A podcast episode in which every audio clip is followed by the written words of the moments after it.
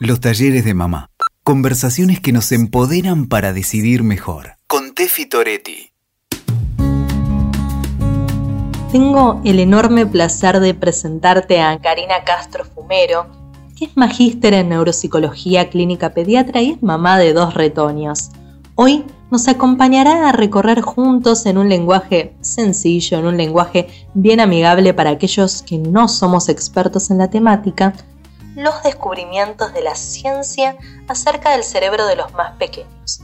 Y particularmente nos detendremos a pensar en cómo nosotros, los adultos, los cuidadores primarios, podemos nutrirlo, sabiendo que todo aquello que hagamos durante los primeros seis años de vida, sí, los primeros seis de nuestros hijos, pueden potenciar sus habilidades y hacer la diferencia en su desarrollo. Quiero contarte también que este nuevo episodio que nos va a permitir entender, cuidar, mantener saludable este órgano fundamental en nuestros hijos es posible gracias al apoyo de Haggis y más abrazos.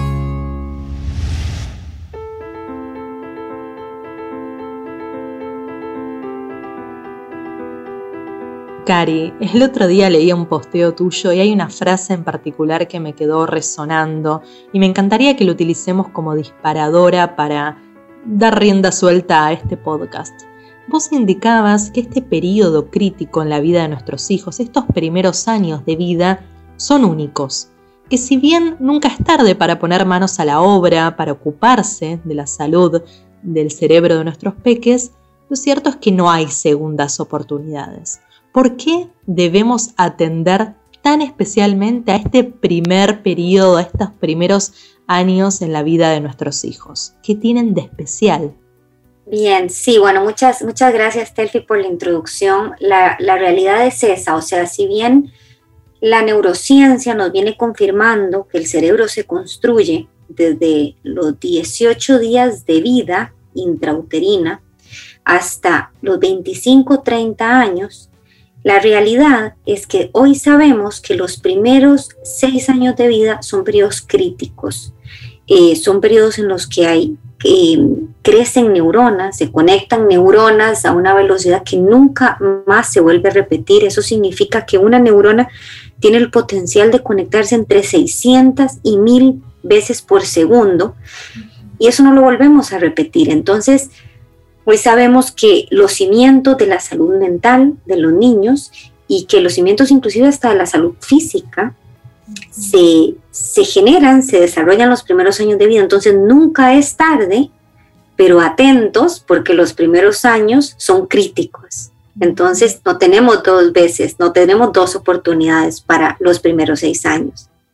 Cuando empezábamos a bosquejar juntas el recorrido, el trayecto de este podcast, en algún momento dijimos, bueno, esto va a durar cinco horas, porque hay tantos frentes por cubrir, hay tanto por atender, tanto por ocuparse. Pero con Cari decidimos elegir lo que para nosotras son pilares fundamentales dentro de estos primeros años de vida y tienen que ver con la estimulación, la crianza, la tecnología, la alimentación. Vamos a empezar por el que a mí me resulta un mundo fascinante, que es la estimulación infantil. Pero también creo, y creo que coincidirás conmigo, Cari, que es un mundo muy atravesado por el marketing. Esos eslogans que nos prometen que un juguete, que por lo general es bastante caro, o una aplicación, eh, o determinada clase, ¿no? Para los pequeños, van a convertir a ese bebé en un genio, en un superdotado. Y si uno quizás no tiene las posibilidades económicas, ni el tiempo, ni las energías para invertir en ese juguete, en esa clase o en esa app, de alguna forma siento que no estoy exponiendo a mi hijo a estímulos de calidad. Así que me encantaría que pensemos juntas qué hay de cierto, qué hay de mito y qué hay de verdad detrás del mundo de la estimulación infantil.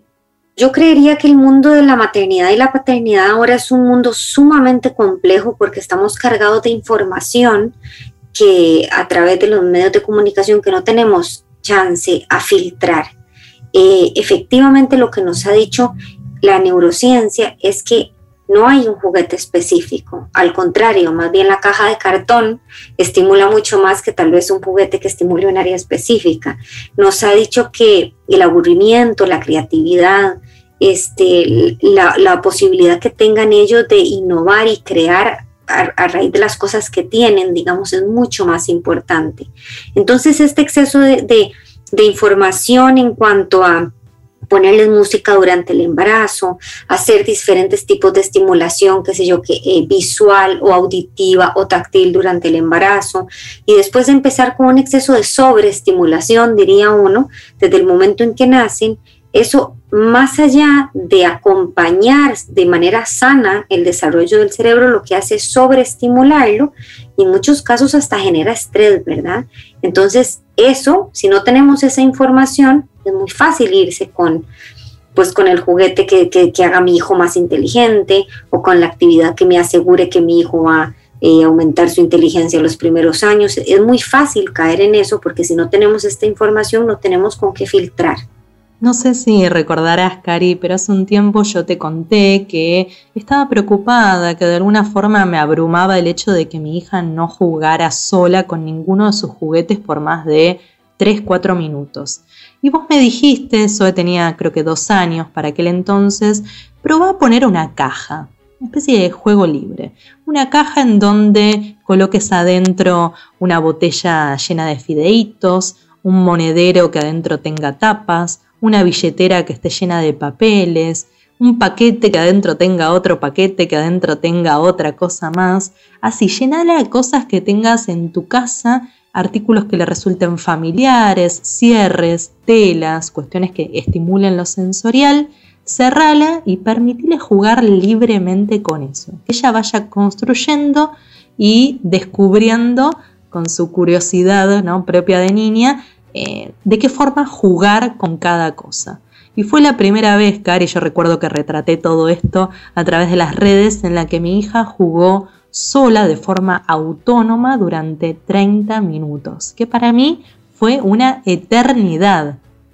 Claro, claro, efectivamente Aquí tenemos dos temas que me parece que son importantes este, resaltar. El primero es la expectativa nosotros como padres, que nuevamente volvemos a las redes sociales, a la expectativa social y a la presión social que nos dice que tal vez los niños a cierta edad ya tienen que jugar solos y tienen que jugar solos por mucho tiempo. Y yo creo que ese es el primer error en el que caemos. Los niños aprenden a jugar o sea, el juego es su forma de aprender, vienen programados para aprender a través del juego, es su trabajo, podríamos pensarlo así. Sin embargo, al principio lo que quieren es estar cerca de las figuras de apego. ¿Por qué? Porque así aprende el cerebro, aprende a través de la observación, aprende a través de la activación de las neuronas espejo. Entonces nos buscan porque están aprendiendo, porque el cerebro está deseoso de aprender. Conforme nosotros les vamos habilitando un espacio en el que se sientan seguros para jugar, conforme nosotros vamos demostrándole que en ese lugar nos podemos sentar con ellos para jugar y nos vamos alejando poco a poco y ellos van creciendo y van encontrando su propio lenguaje interno en el que van creando su juego, van jugando solos, pero van jugando solos, empiezan 5, 10 minutos, 15, 20, hasta que ya hablamos de un niño de 4 años, 3, ¿verdad? Que juegan periodos más largos. Entonces primero está nuestra expectativa y la presión social y por otro lado está el tipo de juego. Si yo compro un juguete que sea solo para martillar, después de martillar el niño ya no hace nada. Mientras que si yo este, tengo juegos abiertos o artículos, objetos abiertos, como por ejemplo un topper, como por ejemplo eh, bisutería, como por ejemplo mi billetera, que la meto de cosas adentro, son, son cosas que los niños ven en el día a día, que son sumamente interesantes, que han visto cómo lo utilizamos nosotros y que tienen un gran abanico de posibilidades. Entonces se entretienen más. Entonces, si te das cuenta, si votamos un poco la presión social y si votamos eh, tiramos abajo, digamos, todas nuestras expectativas y nada más vamos adaptándonos al día a día, a lo que pasa en el día a día y a lo que le interesa a nuestro hijo, le podemos ir dando, digamos, opciones que sean mucho más interesantes para su cerebro y le permitan el aprender jugando, ¿verdad?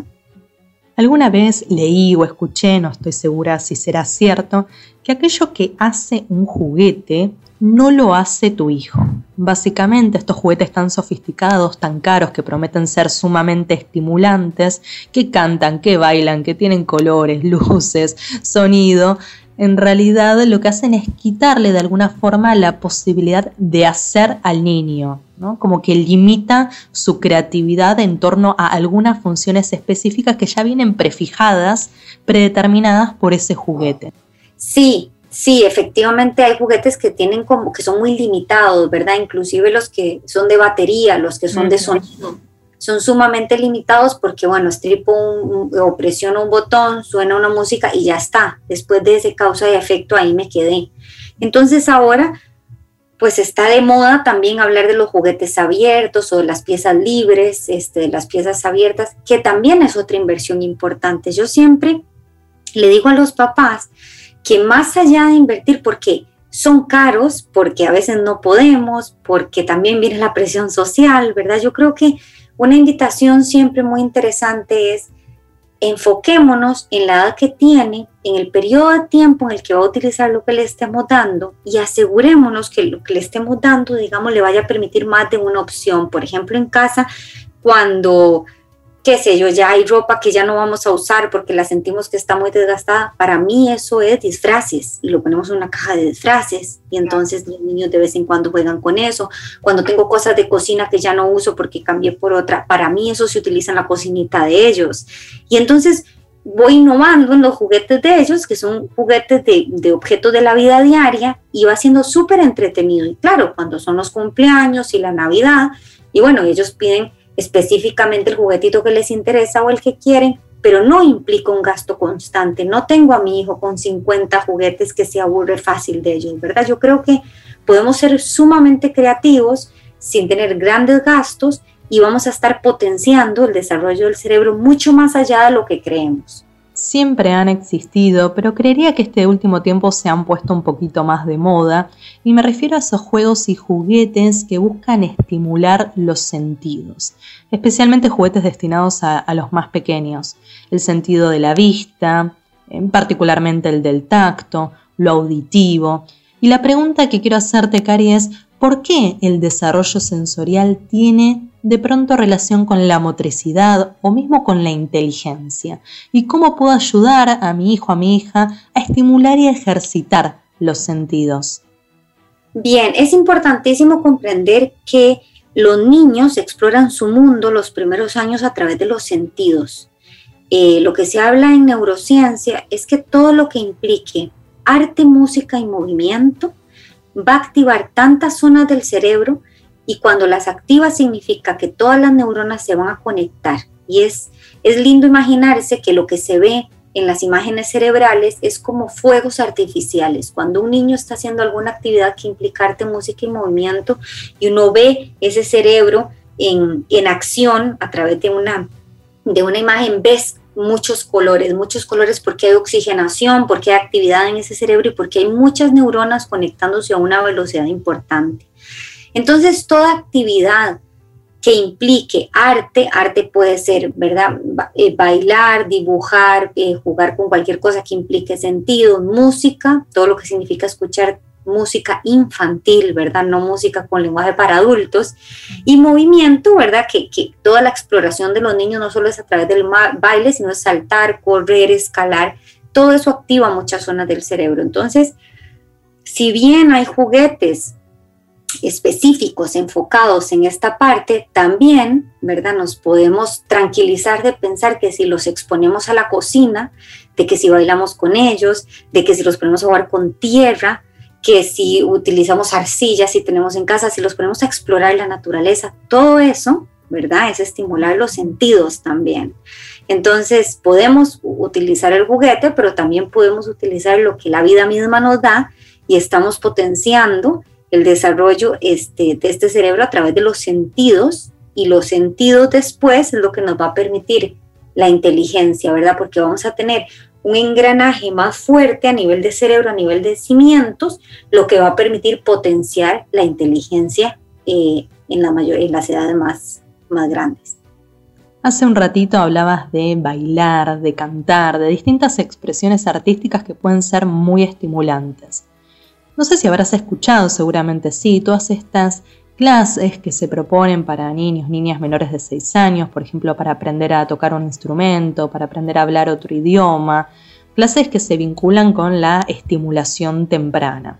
La pregunta es, ¿hay alguna actividad más recomendada que otra? ¿Verdaderamente sirve? ¿Son indispensables? ¿Qué opinión te merecen? No hay ninguna actividad más recomendada que otra. Yo creo que el objetivo, más allá de la actividad misma, es si al niño le interesa, primero, este, y cuál es el objetivo de los padres. Entonces, si por ejemplo vos me decís, bueno, yo a los dos años voy a llevar a mi hija a clases de eh, música o de estimulación a través de la música, donde madre e hija bailan, se divierten, disfrutan y bueno, es una actividad lindísima que puedan pasar juntas y que de paso están haciendo algo que a su cerebro le encanta. Pero si vos me decís, lo voy a meter en clases de piano, porque por ahí leí que los niños que empiezan a tocar un instrumento, eh, digamos antes de los seis años, son más inteligentes, eso es falso. Mm. Y hay investigaciones que digamos que ya confirman que eso no es así. Si bien desarrollan destrezas relacionadas con el aprender a practicar y a tocar piano, no es que el niño va a ser más inteligente. Entonces, creo que principalmente si el objetivo de la actividad va a ser compartir conmigo, compartir un momento lindo, ¿verdad?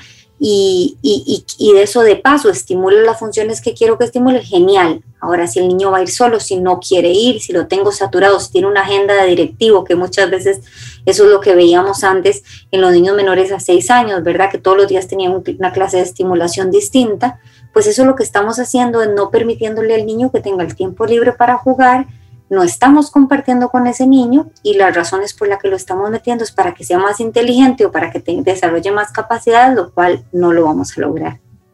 Entiendo que estás marcando la diferencia entre algo que podríamos entender como estimulación oportuna y por el otro lado la sobreestimulación, que creo son límites que a veces cruzamos sin querer. Una cosa es proponer una actividad que es enriquecedora, que estimula, y otra es imponer una actividad cuando vemos que no hay interés por el otro lado, que genera estrés, que es redundante, no repetitiva, que es intensa, que llena calendarios. Ahí, ¿no? Creo que hay una diferencia para atender. Claro, claro, y con la estimulación oportuna ni siquiera es necesario meterse a, a una clase de nada. Con la estimulación oportuna lo que se establece a través de la neurociencia es que con actividades de la vida diaria, este, con actividades específicas de la vida diaria, estando atenta a las necesidades de tu hijo, estando, hay un concepto muy interesante que en el Centro del Desarrollo para el Niño de Harvard hablan que se llama el concepto de dar y retornar, y dar y retornar significa, lo hacen una metáfora como un jugar tenis. Entonces, cuando el niño hace un saque, ¿verdad? O da, eso significa que está sacando un interés, que está poniendo un interés en la mesa y yo debo retornar. Entonces, esto a cualquier edad se aplica, ¿verdad? Cuando el niño me señala algo que le interesa, entonces yo le comento sobre eso que me señala. Cuando el niño me observa haciendo algo y me dice que me quiere ayudar, entonces yo lo involucro, ¿verdad? Es un saque y voltea, digamos, a, a nivel de juego de tenis, en el que nosotros tenemos que estar atentos a ese saque del niño porque ese es su interés y yo responder a eso. Y ese es el concepto específico que hablamos cuando hablamos de estimulación oportuna. Mencionaste recién actividades de la vida cotidiana y me resulta sencillo pensarlo para chicos que quizás tienen 6, 7, 8 años con más dominio de su cuerpo, con más sentido de la responsabilidad, pero me cuesta pensarlo para niños de un año, dos, tres años. ¿De qué forma los podemos involucrar en estas actividades cotidianas del hogar? Pues casi que en todas, cuando lo estamos bañando, le podemos pedir que nos ayude a bañarse, cuando lo estamos vistiendo, le podemos pedir que, que, nos ayude a vestirlo, cuando estamos cocinando, le podemos dar algunos ingredientes o algunos objetos de cocina o inclusive ponerlo en el piso y designar una gaveta de la cocina que esté llena de toppers y tal vez de cosas interesantes para que juegue ahí y haga que juega este, cuando estamos doblando ropa, inclusive no, nos va a doblar la ropa, pero se pone a la par de nosotros y hace que dobla ropa. Este, y te estoy contando cosas que hago yo en mi día a día, ¿verdad? Yo tengo una niña de dos años y uno de cinco años y, y este es mi día a día, o sea, yo me encargo de absolutamente todas las cosas de la casa y ellos me ayudan en absolutamente todo, o sea, nos levantamos y ellos hacen la cama, no la hacen bien, no la hacen como yo quiero, pero hacen el intento y después yo los ayudo un poco. Entonces, a cualquier edad los puedes involucrar en cualquier actividad de, la casa sin tener una expectativa de que lo van a hacer como uno quiere. Recuerdo que cuando Zoe tenía 13, 14 meses, era muy chiquita, había recién comenzado a caminar y tenía un dominio bastante limitado del cuerpo, le habíamos propuesto así como una actividad muy lúdica, porque desde luego la idea no es imponer, sino proponerlo dentro de algo que a ellos los divierte, que llevar a los individuales a la mesa en la cena, en el almuerzo. Y a veces quería y a veces no pero mirando hacia atrás veo la evolución en cómo ella se fue involucrando progresivamente en las actividades de la casa y hoy, obviamente a su manera, con sus limitaciones, nos ayuda a hacer la cama, ya pone toda la mesa, ¿no? Obviamente los artículos que no resultan peligrosos, pero lleva eh, de pronto los tenedores, lleva algún vaso de plástico, nos va diciendo qué cosas faltan en la mesa y se la ve como tan activa, tan involucrada, se la ve contenta por formar parte, por tener una responsabilidad dentro de la dinámica familiar. Completamente, Telfi, porque para uno tal vez es tedioso, ¿verdad? Poner la mesa, hacer la cena, qué sé yo, limpiar la casa, pero es sorprendente como para ellos no es aburrido. Al contrario, es súper divertido ponerles a limpiar las ventanas, este, ayudarlos a barrer. Por ejemplo, aquí les encanta jugar de que barren. Como te digo, la expectativa mía, obviamente, eh, tiene que ser acorde a lo que ellos son capaces, pero a ellos les divierte. Y entonces, muchas veces, en este caso tenemos dos limitantes, ¿verdad? Posiblemente este, algunas personas que estén escuchando digan, bueno, pero en mi casa yo tengo ayuda. Y eso pasa en algunas casas. En algunas casas uno tiene una persona que le ayuda, le ayuda a hacer estas cosas tal vez que a uno no le gustan tanto. Y en ese caso los niños no hacen nada porque siempre hay alguien haciendo eso.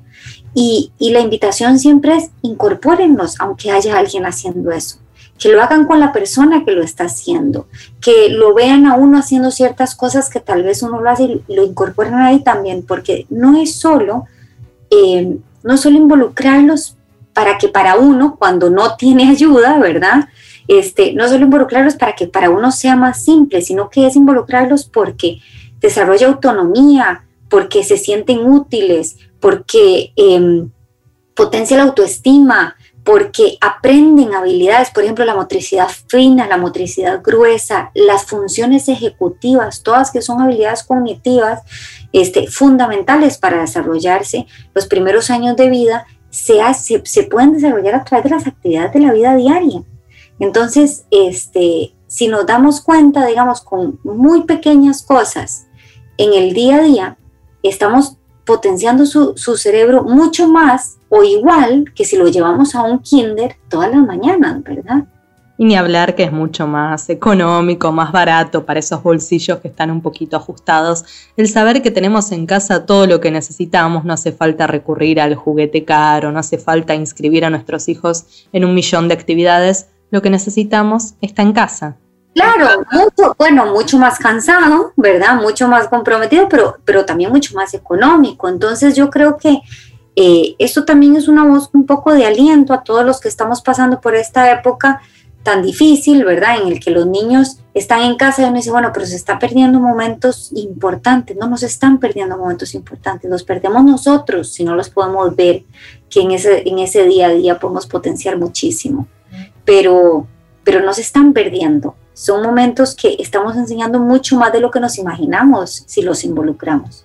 Me deja un poco más tranquila esto que decís, Cari, porque creo que una de las grandes preocupaciones que tenemos las mamás y papás de niños, niñas menores de tres años en este tiempo tan particular de aislamiento, de confinamiento, es qué sucede o qué pudo haber sucedido con el desarrollo socioemocional de nuestros niños.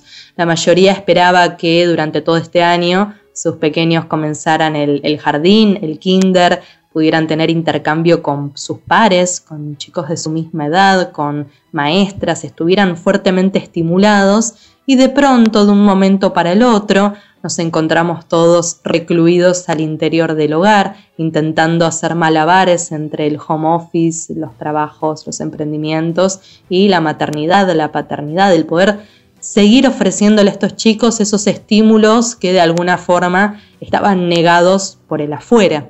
Sí, yo creo que la cuarentena en general, digamos, hay muchos aspectos de la cuarentena que algunos podrían haber afectado y otros no. Por ejemplo, el estar metidos en la casa, ¿verdad? Todo el día sin poder salir a, estar en el parque, a moverse, a respirar aire fresco, a caminar. Ahí estamos hablando de, de, digamos, de algo que efectivamente sí los niños necesitan y que eso sí podría tener este, algunas repercusiones. Sin embargo, los niños tienen una gran neuroplasticidad y su cerebro se puede adaptar de una forma muy fácil.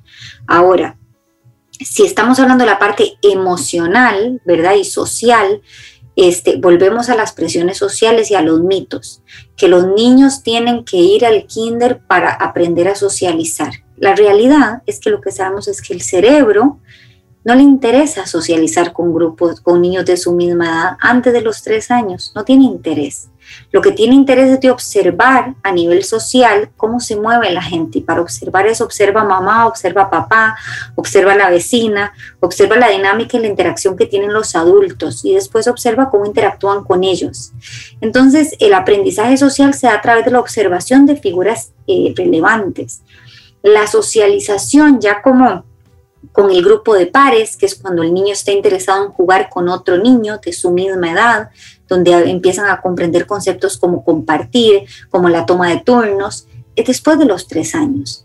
Entonces, a nivel eh, social, antes de los tres años no estamos teniendo absolutamente nada, digamos, que preocuparnos si los niños no están yendo este, el kinder ahora que les esté costando más adaptarse nuevamente a un ingreso. Bueno, pues es normal porque es nuevamente un cambio de rutina y a los cambios de rutina los cerebros no les gusta. A los cerebros les gusta lo rutinario, lo predecible, lo que no implique gran trabajo. Entonces, en ese caso, pues les va a costar adaptarse. O que tal vez en los más chiquititos les está costando soltar un poco a la mamá. Bueno, seguramente estamos en la etapa de ansiedad por separación y no la quiere soltar. Me explico, pero son otras razones. No es que socioemocional hizo un retroceso y entonces ahora tenemos que ver a ver cómo enmendamos esa situación. Algo que nos ha sucedido a las mamás y los papás. Aunque quizás hablo por mí, pero creería que la mayoría que está al otro lado escuchando estas palabras probablemente comparta la misma experiencia y preocupación, es que una vez que los adultos nos recluimos al interior del hogar 24 por 7, dejamos de tener la ayuda que quizás normalmente teníamos de una niñera, de unos abuelos que cuidaban, de pronto las pantallas, como esta suerte de chupete electrónico, vinieron a ocupar más espacio y más protagonismo del deseable. Entonces la pantalla me permite cocinar, la pantalla me permite quizás dedicarme un poco a, mi trabajo, a mi emprendimiento.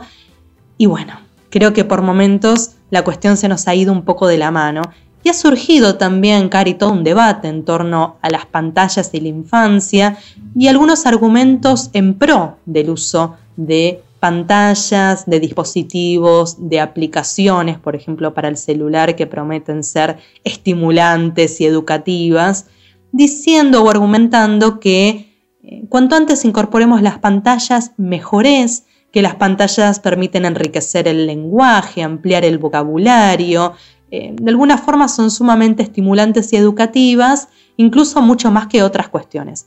¿Qué opinión te merece esta postura cuánto hay de mito y cuánto hay de verdad cuando hablamos de niños. Vamos a ver, las pantallas, las pantallas, todo tipo de pantallas, es importante aclarar, ¿verdad? Televisión, teléfono, computadora, tablets, este, videojuegos, cualquier cosa que queramos nombrar son pantallas.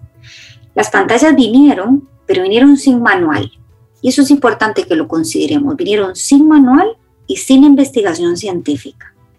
Y entonces vinieron y a los adultos, eh, posiblemente muchos de los que estén escuchando eso pueden tomar conciencia que es difícil despegarse de las pantallas, es difícil hacer una pausa, es difícil tal vez salir de casa y no llevar el celular porque sentimos que, ¿verdad? Que, que no lo podemos hacer. Ha generado una adicción y lo que se ha visto en las investigaciones es que en adultos activa ciertos circuitos que tienen que ver con con gratificación, con dopamina, que es con quiero más, quiero buscar más, quiero saber más, inclusive con eh, buscar una felicidad que tal vez, ¿verdad? No, no, no, no tenemos a la vuelta de un clic. Ahora, los niños es más peligroso todavía porque estamos hablando de cerebros en desarrollo. Niños y adolescentes están en gran etapa de vulnerabilidad. Y como dije, vinieron sin absolutamente ningún manual. Entonces los niños lo empiezan a tocar lo empiezan a utilizar, les encanta, porque están específicamente diseñadas para llegar a las zonas más profundas de nuestro cerebro que nos generen buscar más de forma automática y nos, hacen, nos hagan sentir bien rápidamente. Y entonces siempre quieren más. Entonces vemos a niños donde apenas están aprendiendo a controlar sus impulsos a los 2, 3 años que obviamente cuando les quitamos un, celular hacen un berrinche, hacen una pataleta porque no quieren que se los quiten. Vemos a un adolescente que no quiere salir del cuarto porque lo que quiere hacer es textear o ver redes sociales o hacer videos en TikTok o estar haciendo un videojuego con sus amigos. Y esto es importante entenderlo porque si bien no podemos hablar de la tecnología como algo bueno o malo, lo que sí tenemos que entender es que la tecnología, si no se utiliza de una manera controlada, porque no tenemos manual, no tenemos información, puede ser bastante dañina. Ya hay investigaciones muy fuertes que hablan de que el momento en que nace la tecnología, hay un aumento de suicidio en los adolescentes. O sea, desde el momento en que vienen las pantallas, digamos, del teléfono inteligente, hay un aumento significativo y hay una relación importante. Entonces, yo siempre le digo a los padres que nos dicen que la app es para que el niño se haga más inteligente. Bueno, no, no, no ha salido ni suficiente tiempo ni suficiente investigación para confirmar que esa app va a hacer que mi hijo es más inteligente. Si la app la diseñaron el año pasado, ¿en qué momento pudieron evaluar a tantos niños y ver que su inteligencia subió tanto en un año para saber que la app lo va a hacer más inteligente o que lo va a hacer leer antes o que le va a enseñar habilidades sociales? Entonces todo eso es mercadeo y es mercadeo que no nos cuestionamos porque nos encanta creer que si ya que al niño le encanta la pantalla, bueno, le voy a dar una aplicación que por lo menos lo haga más inteligente. Pero nada de eso es cierto. Mencionabas que la tecnología no es buena ni es mala, ¿no? como una suerte de neutralidad. En todo caso dependerá del tipo de uso que le demos, funcional o disfuncionalmente. Aquí el interrogante que surge es cómo hacemos un uso funcional de la tecnología, cómo la controlamos.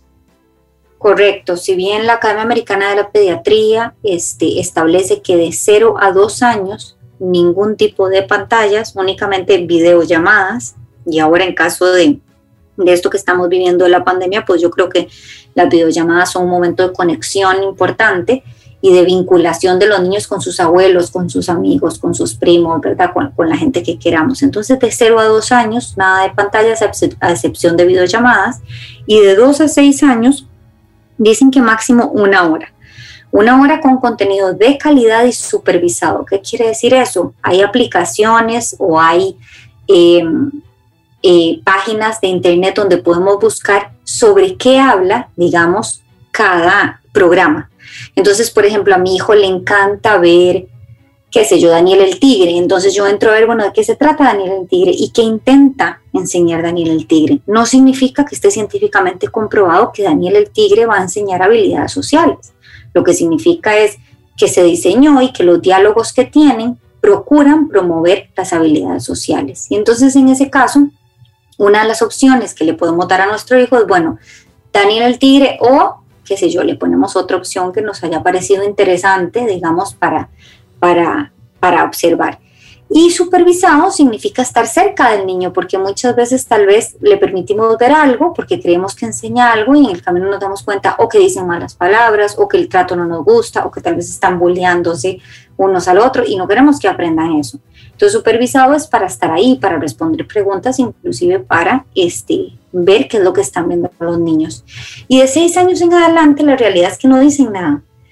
Y eso es terrible porque a los seis años en adelante es más o menos cuando uno le da como una libre este, apertura al uso de un montón de pantallas, inclusive en adolescentes, ¿verdad? Es como que uno le da un celular y tienen pues libre opción de hacer lo que quieran. Es como la llave a la libertad sin tener información. Y en ese caso yo siempre en mis redes sociales insisto en que si conocemos cuáles son las áreas específicas para cuidar el cerebro, qué es lo que de verdad necesita el cerebro para crecer fuerte y sano, entonces nuestro día gira en torno a hacer esas primero este, para después el tiempo libre poder jugar y, negociar en ver qué ven, cuánto tiempo lo ven y, y con quién lo ven, ¿verdad?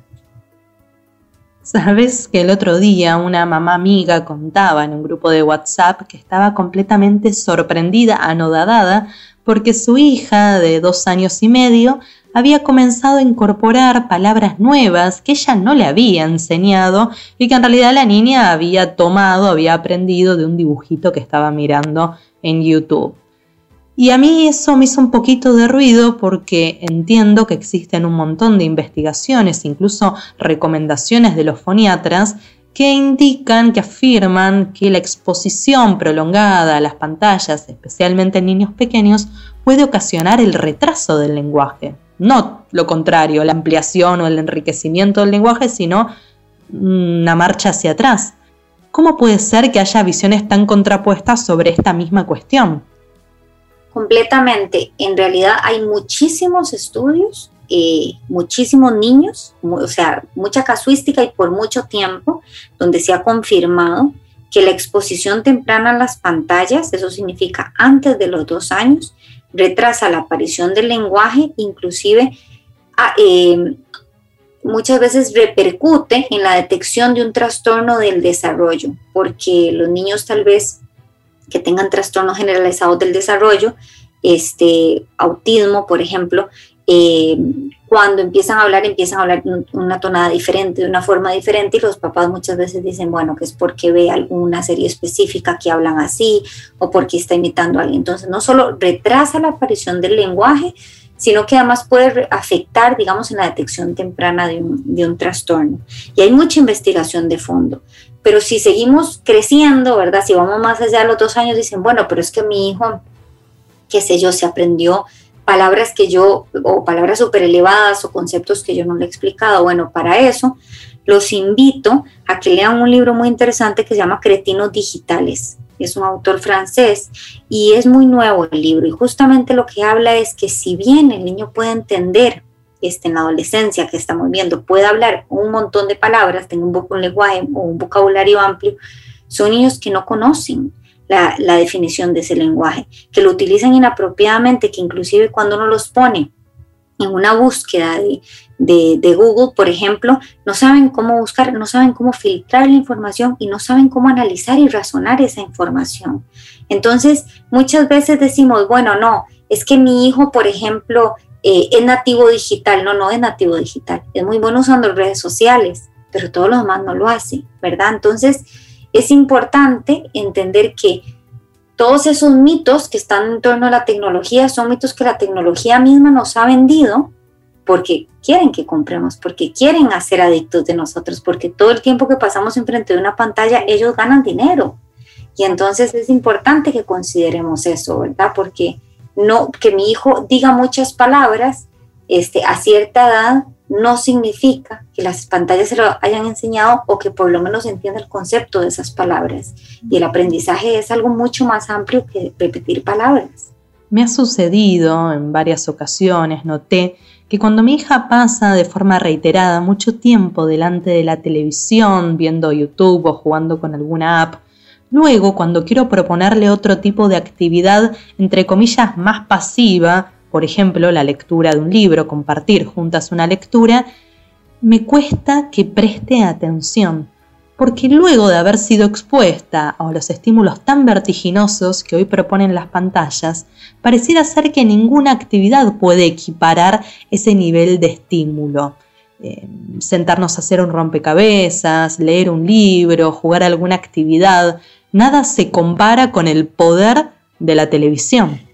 Efectivamente, eso tiene un trasfondo que se llama el circuito de gratificación, una zona específica del cerebro que se llama el cuerpo estriado, que es lo que hace es que aprende en torno a comparación, en torno a lo que me da más gratificación de manera más rápida, me gusta más y ya lo otro no. Y esto se aplica para todo. Entonces, si yo le estoy dando una película que tiene luz, sonido y movimiento, y es una película espectacular, Después, un libro y una mamá que lea que no tenga esa misma luz, ni ese mismo sonido, ni ese mismo movimiento, no va a ser tan gratificante. Entonces el cuerpo estriado va a decir, ah, no, me gustó más el otro cuento, porque el otro es mucho más atractivo, me da gratificación más rápido.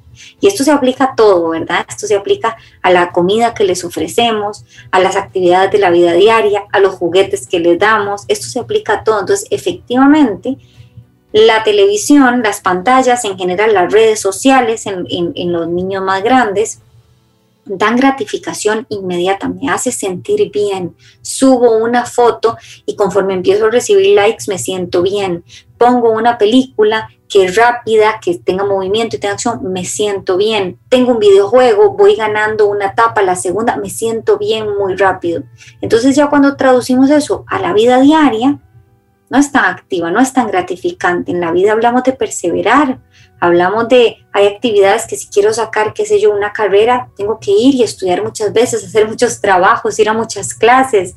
Y todo eso implica perseverar, caerme, levantarte, no tener esta gratificación tan inmediata. Entonces la tecnología está básicamente quitándonos ese impulso que, que vemos ahora en los niños donde no quieren hacer nada, todo les da pereza no quieren estudiar, no quieren leer un libro, no quieren sentarse en una clase porque nada les da tanta gratificación como las pantallas mismas. El otro día leí en tus redes una frase que me quedó resonando y siento que está muy vinculada con esto que estás diciendo y enunciabas algo como que el cerebro establece sus gustos por comparación. Si yo le doy a elegir a mi hija entre una manzana y una galletita bañada en chocolate o un ultraprocesado, Creo que la mayoría conoce cómo termina esa elección, casi que la manzana tiene la batalla perdida antes de empezar a pelear. Lo mismo sucede si le doy a elegir entre la televisión, YouTube, algún eh, dibujito que le guste y quizás una buena lectura. Claro está, y quiero ser muy enfática en esta aclaración para no ser catalogada de fundamentalista, que yo creo que el problema radica en lo cotidiano, el hábito, no en lo extraordinario si un día tu hija merendó con galletitas o fueron a compartir un helado juntas o bueno, o tuviste que ponerla delante de una pantalla porque tenías que entregar un trabajo urgente, porque tenías que resolver algo de tu hogar, bueno, eso no es un problema, eso es la excepción. El problema aparece cuando es un hábito que está incorporado dentro de la rutina familiar. Correcto. Yo creo que, bueno, eso es, un gran tema, ¿verdad? Es eh, comprender el vínculo tan fuerte que hay entre lo que comemos y el desarrollo de nuestro cerebro, comprender que eh, un porcentaje muy importante de serotonina y dopamina se produce en nuestro estómago y esos son neurotransmisores que nos dan sensación de bienestar y de felicidad. Comprender que, por ejemplo, cuando nos sentimos mal, muchos acudimos a la nevera, a la heladera, a sacar algo para comer porque buscamos cosas harinosas o altas en azúcar porque eso nos hace sentir bien, tiene una lógica. Entonces cuando comprendemos que el cerebro está en desarrollo en los niños que están aprendiendo no solo de texturas, porque pasan de la leche, que es líquida, la leche materna o, o la leche de fórmula, que sea líquida, y pasan a empezar a experimentar con texturas, con sabores.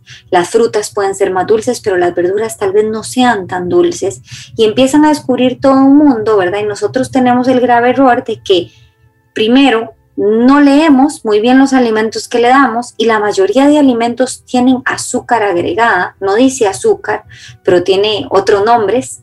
Em, y esos otros nombres es azúcar escondida. Este, este, la industria alimenticia, digamos, es, es, un tema al que hay que entrar como muy de lleno. Pero además de eso, aparte de todo eso, digamos, le agregamos el azuquitar, porque venimos de una, de una cultura, un mito donde dice que el cerebro necesita azúcar. ¿Verdad? Y, no, necesita azúcar el cerebro, necesita glucosa, que es diferente. Y la glucosa la consigue de, las frutas, la consigue de las harinas integrales que consuman, las, la consigue de todas las otras fuentes de alimentos que no sean azúcar. Entonces, cuando desde muy chiquitos que apenas están experimentando, que los sentidos están, se están descubriendo, que los sabores de, las, de la comida ¿verdad? Se están, se están sintiendo y obviamente le damos algo dulce, que al cerebro le encanta lo dulce, entonces todo lo demás nos resulta interesante. Entonces, si ya mi hijo está acostumbrado a comer siempre cosas con azúcar, cuando le pongo un, un brócoli enfrente, no le interesa y le sabe horrible porque ya en comparación a lo otro que probó, que estaba riquísimo y súper dulce y al cerebro eso le atrae un montón, no quiere el brócoli. Entonces tenemos que ser más inteligentes y tenemos que empezar a ir poniendo sobre la mesa alimentos que sepamos, digamos que sepamos que son nutritivos, que sepamos que nos van a ayudar a potenciar ese cerebro y poco a poco, si queremos ir involucrando un poquito de, de ese postrecito y esas cositas que queremos, bueno, ir haciéndolo, pero ya cuando sabemos que tenemos una alimentación consolidada y que es un niño que, que probó, digamos, lo que le hace bien y que se habituó a eso. Y hay que decirlo, ¿no? Porque la alimentación consolidada no se da durante los primeros seis meses de alimentación complementaria, cuando mi hijo tiene un año, tiene un año y medio. Eso sucede con el tiempo. Creo que los adultos tenemos una responsabilidad enorme para disciplinar, para domesticar esos paladares vírgenes, esos paladares que no conocen sabores y que uno tiene este universo para mostrarles, para enseñarles, para alguna forma redireccionar. Y bueno, luego irán descubriendo, tarde o temprano va a llegar, va a llegar la gaseosa, va a llegar la golosina, va a llegar el ultraprocesado. Pero en el mientras tanto, cuando están dentro del dominio de nuestro hogar, de nuestra cocina, creo que es una excelente oportunidad para primero sanear los malos hábitos de la familia, ¿no? Revisar cómo nos alimentamos, que somos espejo, somos reflejo de lo que ese pequeño luego va absorbiendo, y por otra parte, bueno, proponernos empezar a sentar buenas bases alimenticias, una nutrición óptima en esos pequeños que empiezan a construir su alimentación. Correcto, no nos damos cuenta, digamos, y, y y, no entendemos, o sea, y creemos que de pronto a los tres años, te puedo decir, uno dice, bueno, los tres años ya está construido. No, o sea, yo tengo un, niño de cinco, si bien en mi casa siempre buscamos el balance y siempre, este, si él quiere, por ejemplo, hace poco pasamos por Halloween, que aquí se celebra un montón, y bueno, la cantidad de cosas que le dieron, ¿verdad? Entonces, eh, yo lo permito, le permito que lo haga y bueno, la bolsa está ahí, de vez en cuando él me pide, pero no es algo de siempre. Y todavía yo continúo educándolo, no lo hago como con la de dos años que ni siquiera le expongo este, el alimento porque hasta se le olvida, ¿verdad? Pero con el de 5, que sí lo pide, entonces ahí uno ya puede empezar a hablar de eso y le puede empezar a decir, gordo, vea, esto no te hace bien, no te hace bien porque tal vez no solo te hace caries, sino que cómo te sentís cuando te comes muchos confites, no te sentís como muy enérgico, no te da dolor de cabeza, o sea, empezarlos a educar en que ellos tengan esa relación entre el estómago y su cerebro, a que ellos aprendan a cuidar su cerebro. Entonces es como un trabajo que no se termina. Y yo creo que los hábitos no se construyen los primeros años. Si bien podemos empezar a flexibilizarnos un poquito después de cierta edad, cuando ellos ya tienen un poco de razonamiento y pueden conversar y además ya vamos metiendo un poco de términos de salud mental, pues es algo que tenemos que seguir trabajando porque es un tema difícil que inclusive a nosotros, adultos, nos cuesta. Entonces, este, es un trabajo, digamos, de, de, toda la vida, es un trabajo que va más allá de si mi hijo este, va a ser obeso o no, o va a tener caries o no, es un trabajo que tenemos que considerar que hay una relación directa entre lo que comemos y nuestra salud mental y que nosotros estamos construyendo los cimientos de la salud mental de nuestros hijos, ¿verdad?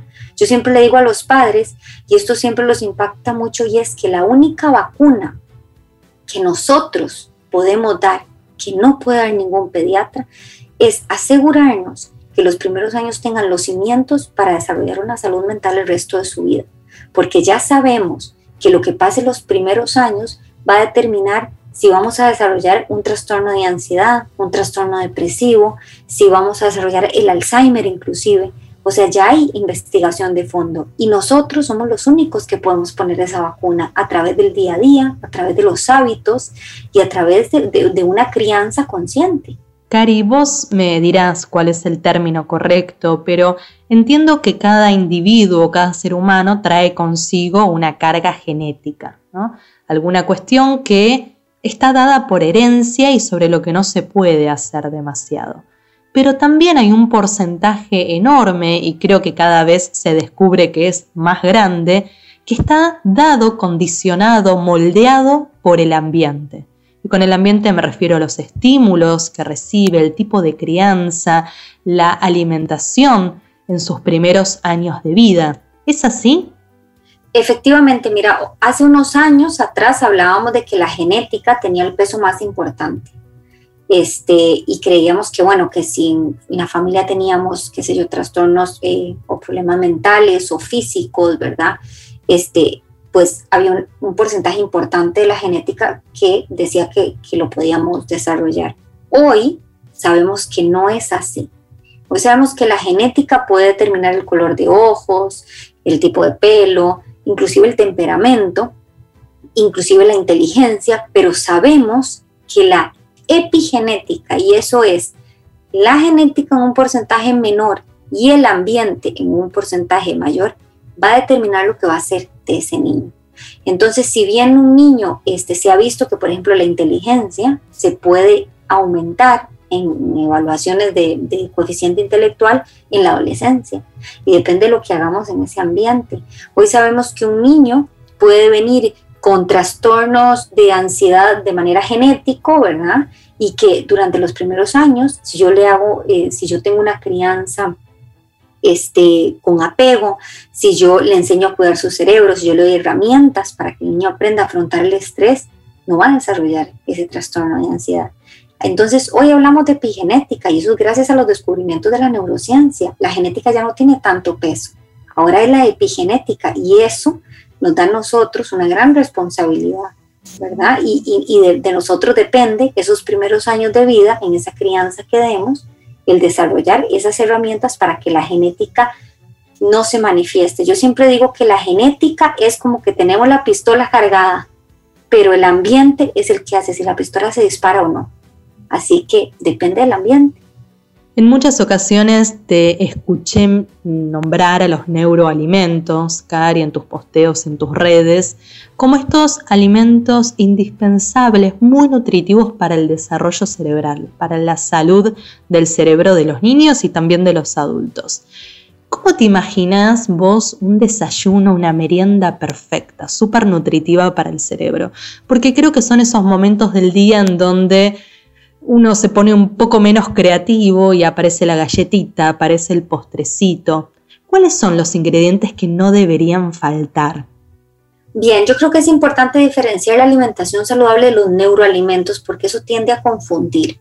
Yo no soy nutricionista y los nutricionistas son muy claros en que los niños tienen que recibir todas las fuentes de alimentos, ¿verdad? Esos desde frutas, verduras, proteínas, harinas, este, legumbres, o sea, eh, toda la variedad que encontramos, los, los nutricionistas son los que dicen, bueno, las porciones y eh, la alimentación balanceada.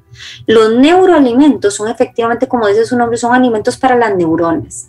Eso significa que algunas investigaciones recientes han confirmado que hay alimentos específicos que son muy, muy compatibles con lo que necesita el cerebro los primeros años de vida, pero inclusive casi toda la vida, este, son muy compatibles para potenciar el funcionamiento de nuestro cerebro, para que funcione mejor, para que las neuronas se conecten mejor, para que las neuronas se permanezcan jóvenes, permanezcan activas, este, no se oxiden.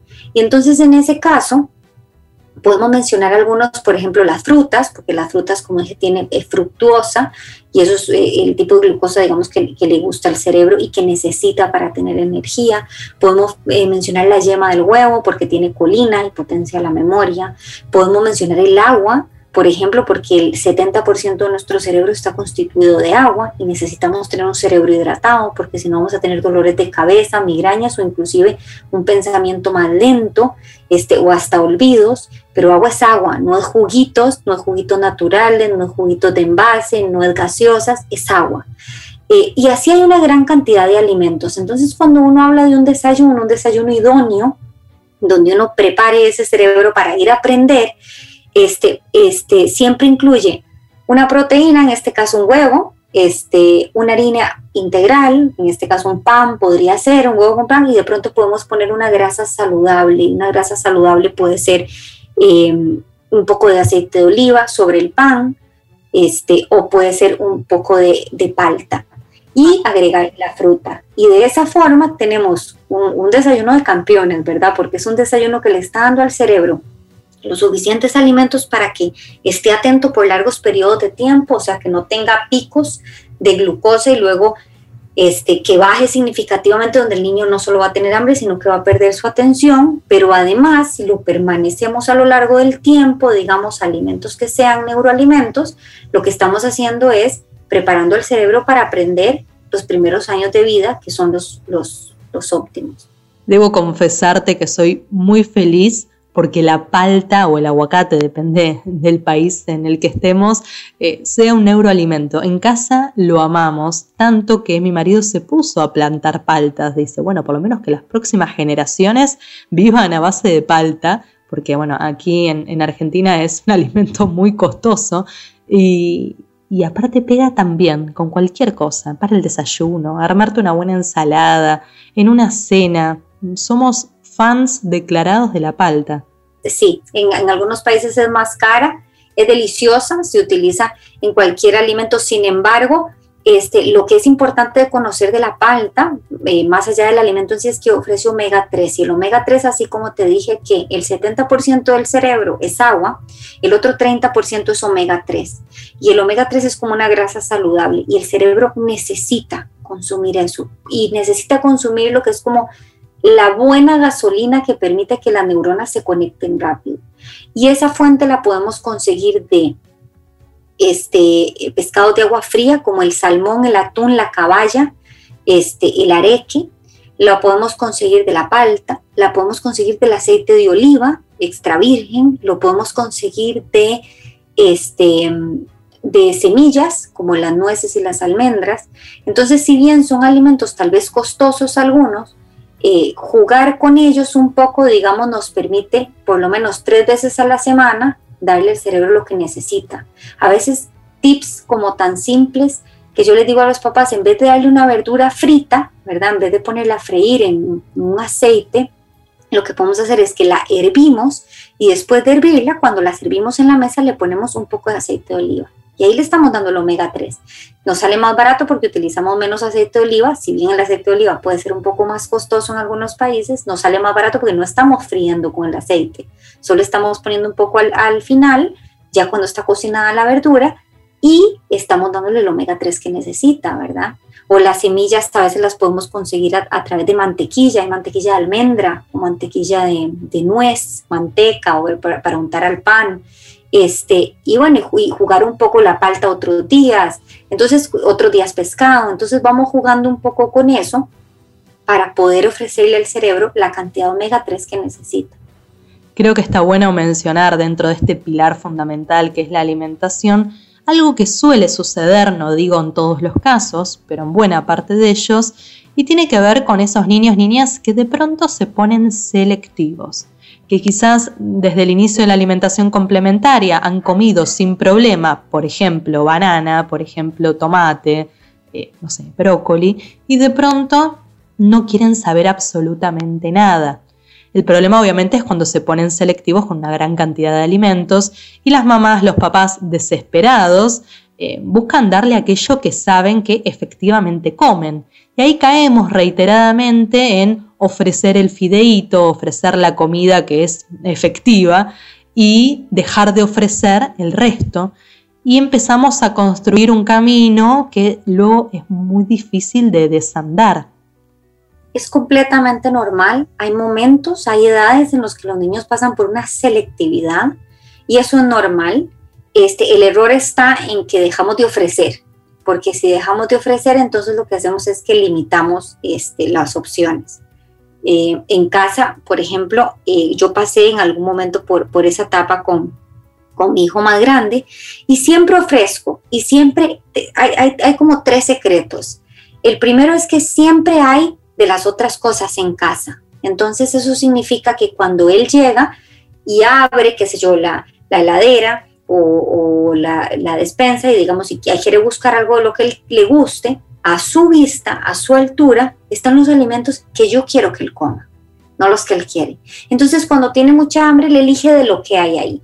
De pronto, si solo quiere comer algo que, ¿verdad? Que a mí me parece que sea poco saludable, eso lo escondo, lo guardo, le digo que ya se acabó y están las opciones que están a su altura. La segunda cosa es que siempre le pongo un poquito de otras cosas en su plato. Si bien, no sé, le damos arroz con, con pollo y con alguna verdura y solo se quiere comer el arroz con pollo, la verdura siempre está en el plato, aunque sea aunque yo sepa que no va a comer, aunque sé que en vez de poner los cinco pedacitos de brócoli le pongo solo uno, pero se lo pongo para que lo vea, para que se habitúe a él y algún día decide probarlo. Y la tercera es que me vea a mí comiendo eso, porque no puede ser que si él no quiera comer brócoli y solo quiera comer papas fritas, y bueno, y la mamá solo come papas fritas, pues va a seguir queriendo comer papas fritas.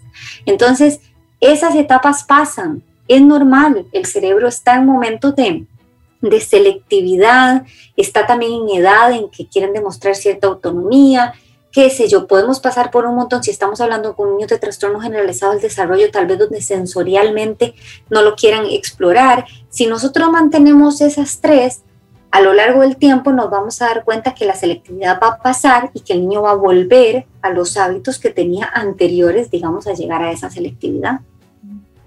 Cari, te invito a que empecemos a transitar juntas ahora sí la última parada dentro de este episodio que tiene que ver con otro pilar también fundamental y por eso creo que lo dejamos para lo último, que tiene que ver con la crianza, con el ambiente. Hace un rato vos nos contabas que estudios, varios, han demostrado que muchas veces los estímulos que provienen de ese ambiente son tan o más poderosos que la carga genética, son capaces de moldear esa carga genética. Ahora bien, te pregunto, ¿qué sucede con aquellos niños y niñas que desde temprana edad y de forma muy reiterada están expuestos a ambientes violentos caracterizados por la violencia verbal o física, con falta de abrazos, con falta de contención, con apego inseguro? ¿Qué pasa con las neuronas y el desarrollo cerebral de esos niños? Hoy sabemos que los niños que están expuestos a situaciones de violencia física o verbal sufren niveles de estrés tóxico. Si bien el estrés es algo que a todos nos da miedo esa palabra, este, el estrés no es malo, el estrés es bueno, es una respuesta natural de nuestro cerebro ante situaciones amenazantes y es una forma que tenemos de adaptarnos. Eh, posiblemente cuando empezó todo esto de la pandemia todos sentimos algún nivel de estrés, algunos tuvimos algunos recursos y otros otros para adaptarnos, flexibilizarnos, ser resilientes y bueno, eh, buscar soluciones a lo que está pasando. El problema con el estrés es que cuando no es así, no es este sano en el que nos obliga a tomar decisiones y adaptarnos, se vuelve tóxico. Y tóxico significa que cuando sentimos estrés, se aumenta nuestra presión arterial, se aumenta nuestra frecuencia cardíaca y empezamos a producir algunos químicos en el cerebro que se expanden, digamos, por todo nuestro ser. Si es por cortos periodos de tiempo, es un estrés sano que nos hace tomar decisiones. Lo que se ha visto es que con los niños que viven en estrés tóxico ante situaciones de violencia física o verbal, repercute no solo en la estructura de su cerebro, o sea, estamos pensando que es un cerebro que está creciendo, que hay zonas de ese cerebro que están creciendo, y además en la química del cerebro. Entonces es un cerebro que no solo crece eh, incorrectamente, digamos, sino que además químicamente no se conecta correctamente. Entonces lo que vemos es que son niños que tienen o menos neuronas en ciertas zonas de su cerebro o menos conexiones neuronales y entonces a largo plazo vamos viendo niños con dificultades desde académicas, son niños que les cuesta poner atención, niños que les cuesta aprender, niños que les cuesta controlar sus impulsos, niños que les cuesta regular sus emociones, porque no lo pudieron aprender, porque es algo que su cerebro, digamos, no se desarrolló suficiente para lograr eso.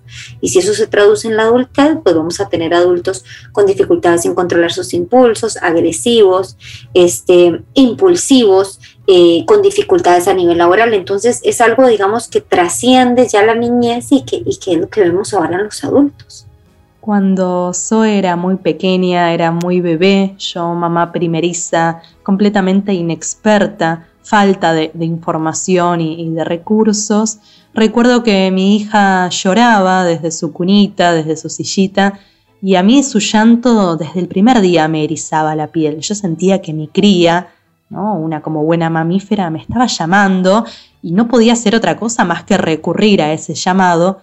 Y ahí nos encontramos muchas veces con algunas frases bien intencionadas, porque no creo que haya maldad, pero son esas frases que se repiten por inercia, sin demasiado análisis, de familia, de amigos cercanos, que me decían, no, no, déjala llorar porque te está tomando el tiempo. Mirá, te está manipulando. Si la tenés mucho a UPA después, no, no la vas a poder bajar nunca. Digo, hoy mi hija tiene dos años y medio y tengo que perseguirla para poder tenerla a UPA. Cada vez pretende estar más lejos de, de mis brazos.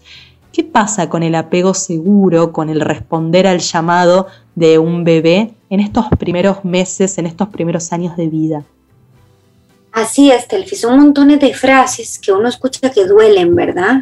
Este, la nalgada a tiempo exactamente, o déjalo llorar para que aprenda, o déjalo llorar para que desarrolle pulmones, o te está manipulando. Eh, todas esas frases lo que hacen es que parten de la premisa de que el cerebro del niño es un cerebro de adulto. Entonces, que el niño llora, digamos, para manipular como si su cerebro desde los dos años comprendiera la manipulación, que es un proceso tan complejo. O que si llora, va a aprender. ¿Va a aprender a qué? Si apenas está aprendiendo de la vida, ¿verdad? Entonces, nos basamos en la premisa de hace muchos años, y es que el cerebro de los niños es un cerebro de grande. Pensamos que sus actos son como lo que haría un grande. Y entonces, lo que, lo que logran, digamos, todas esas frases, que son efectivamente de antaño, es que el, van dañando el apego porque la madre, que si bien muchas veces trabaja por instinto y no le gusta escuchar a su bebé llorar y lo quiere alzar y no le parece lógico, ¿verdad? Que, que un bebé este, que, se quede, qué sé yo, llorando en la cama, entonces cuando dicen eso por presión, tal vez lo deja de hacer. O tal vez madres que ya las han educado así y padres que los han educado bajo esas premisas, lo repiten con sus hijos. Y entonces hoy lo que sabemos es, es que el apego seguro, o sea, el tipo de crianza que establecemos con nuestros niños es el factor número uno que predice la salud mental y física de ese niño a largo plazo. Entonces lo que hacemos es que si nosotros no establecemos un apego seguro, que si nosotros no respondemos a sus necesidades, que si no respondemos a ese cerebro reptiliano, digamos, eh, eh, o emocional, los primeros años de vida, entonces vamos a empezar a generar un, estrés tóxico, un niño que no, siente que sus necesidades son satisfechas, un niño que su cerebro no crece en las mejores condiciones y obviamente un niño que después le va a costar muchísimo no solo eh, interactuar, sino tener una vida socioemocional sana. El otro día leí, Cari, un estudio que compartiste y me resultó fascinante porque hay muchas cosas que hacemos por por instinto, ¿no? Pero que la ciencia te diga, está bien, hacelo, mira que esto es bueno para tu bebé, yo creo que le da otro tipo de fundamento a eso que uno hace instintivamente. Y este estudio que vos compartiste mencionaba que los abrazos de mamá, los abrazos de papá, de los cuidadores primarios, pueden transformar la genética de ese niño, de esa niña, de ese bebé. ¿Qué hay de cierto? ¿En qué proporción? Contame un poco más porque me encantó. Mira, de los abrazos se ha estudiado mucho, se ha estudiado el abrazo mágico, el abrazo ante una situación de estrés tranquiliza, ante una situación de angustia cuando vemos a niños chiquititos pasando por un berrinche, por un, un desborde emocional, el abrazo los tranquiliza. ¿Y por qué los tranquiliza? Porque como te dije, cuando un niño está estresado, hay aumento de la presión arterial, hay aumento de la frecuencia cardíaca y el cerebro está en estado de alerta, en estado de, bueno, me tengo que defender. En el momento en que reciben un abrazo, disminuye la presión arterial, disminuye la frecuencia cardíaca porque cuando recibimos un abrazo producimos oxitocina. Y la oxitocina es el químico, digamos, de nuestro cerebro que se encarga de los vínculos. Ahora, lo que se ha visto y lo que se ha estudiado del abrazo es que no es como un abracito de un segundito. Y eso es importante considerarlo porque nuestro cerebro y nuestro cuerpo trabaja a través de señales eléctricas, ¿verdad? Entonces, cuando nosotros abrazamos, primero nuestro cuerpo entero tiene que sentir a través de los receptores de la piel ese abrazo. Y después ese abrazo tiene que ir por un montón de señales eléctricas hasta llegar a ciertas zonas de nuestro cerebro para producir esta reacción química. Y esta reacción química, entonces lo que hace es que el niño se sienta bien, se sienta seguro, se sienta protegido, o inclusive el adulto. Los abrazos son sanadores para adultos y para niños. El tema con el ADN es que no es que un abrazo esporádico o no es que, ah, sí, yo abrazo a mis hijos, sino es que como todo en la vida, entre más yo me exponga a jugar tenis, mejor voy a hacer. Entre más yo me exponga a, a situaciones placenteras de bien como exposición a la naturaleza, como actividad física, como dormir bien, mi cerebro va a estar más fuerte. Entre más yo me exponga a los abrazos, entre más yo abrace a mi hijo, muchísima más oxitocina va a producir su cerebro, muchísimo más vínculo y apego seguro vamos a desarrollar y por ende vamos a tener un cerebro que hasta puede cambiar este, es, o el niño el ADN, digamos, para las futuras generaciones. Qué bien, qué bien que me hace escucharte, Cari. Creo que el primer paso para una mejor crianza es comprender el cerebro de nuestros hijos, entender para decidir mejor, que vos nos cuentes y nos digas eh, está científicamente comprobado que existe este periodo crítico en el que el cerebro construye sus cimientos y se desarrolla como nunca a lo largo de la vida de ese niño y futuro adulto y que no hay segundas oportunidades. De alguna forma nos hace redimensionar la importancia de nuestras decisiones, nuestra injerencia, el modo en que nos involucramos en su alimentación, en la tecnología que le presentamos, en la crianza que llevamos adelante. Efectivamente, Telfi, yo creo que, y siempre en mi, en mi frase, ¿verdad? Como que una vez que estamos informados, es mucho más fácil tomar decisiones, es mucho más fácil filtrar la información que leemos para que no nos produzca estrés y es mucho más fácil argumentar nuestras decisiones. Este, el tema es estar bien informado, porque no es lo mismo decir, bueno, es que la tía de mi prima me dijo, o la vecina lo hace y le funcionó, ¿verdad? Que cuando decimos, bueno, es que hay investigación de fondo que lo sustenta, hay mucha investigación, hay libros de fondo, hay 30 años de investigación en ese tema. Entonces yo creo que eso nos da tranquilidad, que es lo principal que tenemos que tener ahora como padres y madres, tener tranquilidad porque tenemos suficiente información para que la crianza no sea tan cargada, para que podamos en el día a día elegir nuestras batallas y para que sobre todo podamos sentirnos confiados de las decisiones que tomamos en caso de que nos caiga alguien, digamos, con una de estas, de estas frases que, que, nos, que nos cuestionan.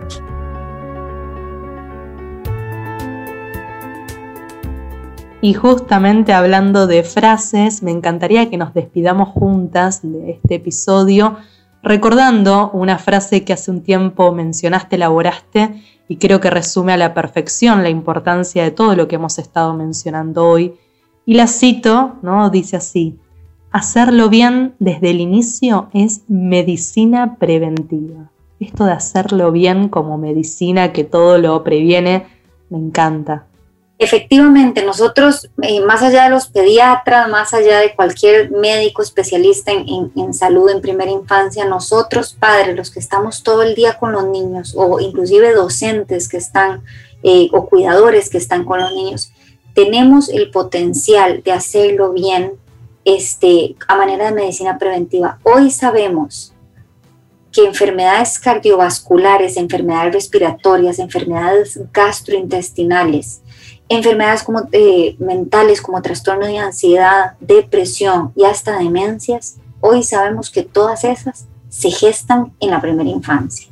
O sea, nosotros, los que estamos más con estos chicos, somos los que decidimos si vamos a hacer que esa este, semillita crezca o no. Entonces es justamente conocer el cerebro y cuidarlo desde el momento en que está en la pancita de nosotros, digamos, es hacer medicina preventiva. Y no hay nada más económico, no hay nada más gratificante y no hay nada mejor para la sociedad.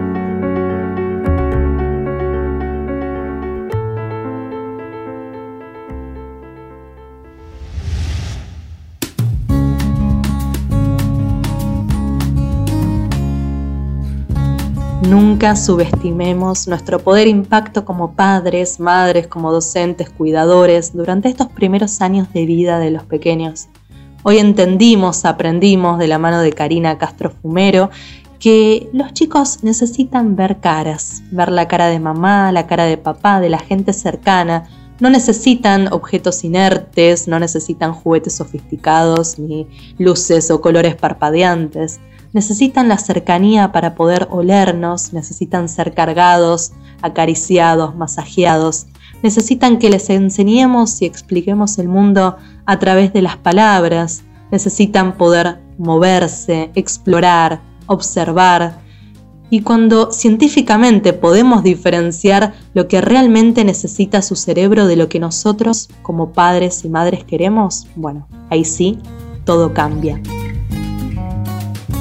Gracias Haggis, gracias Más Abrazos por hacer posible este nuevo episodio.